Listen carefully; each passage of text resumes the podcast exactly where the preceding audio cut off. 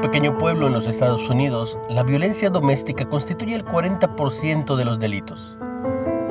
Según un pastor local, el tema suele ocultarse entre los creyentes porque es incómodo hablar de eso. Entonces, en lugar de esquivar el problema, los líderes de las iglesias decidieron abordar valientemente el asunto, ofreciendo clases para reconocer las señales de la violencia y apoyar a organizaciones que trabajan ese tema. Un pastor dijo, Nuestras oraciones y compasión junto con un apoyo tangible pueden marcar una diferencia importante. Cuando Esther, la reina de Persia, vaciló en hablar en contra de una ley que autorizaba el genocidio de su pueblo, su tío le advirtió que si se quedaba callada, ni ella ni su familia escaparían de la muerte. Ve la historia completa en Esther 4:13. Sabiendo que era el momento de ser valiente y hablar, Mardoqueo preguntó, ¿quién sabe si para esta hora has llegado al reino? Ya que seamos llamados a hablar en contra de la injusticia o a perdonar a quienes nos han causado daño, la Biblia nos asegura que Dios nunca nos dejará ni nos abandonará. Velo en Hebreos 13.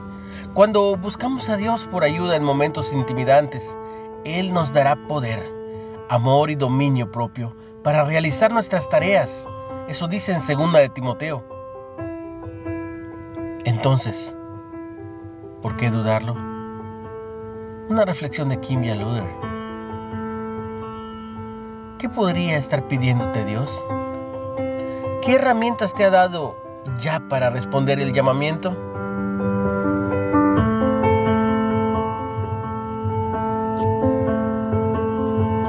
Padre, ayúdame a vencer mis temores y fortalecerme en la fe.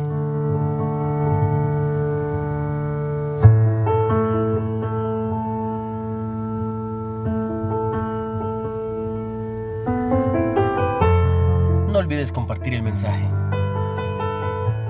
Alguien puede estar esperándolo.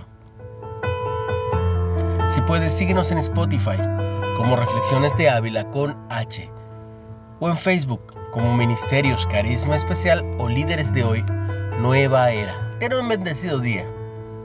En el nombre de Jesús.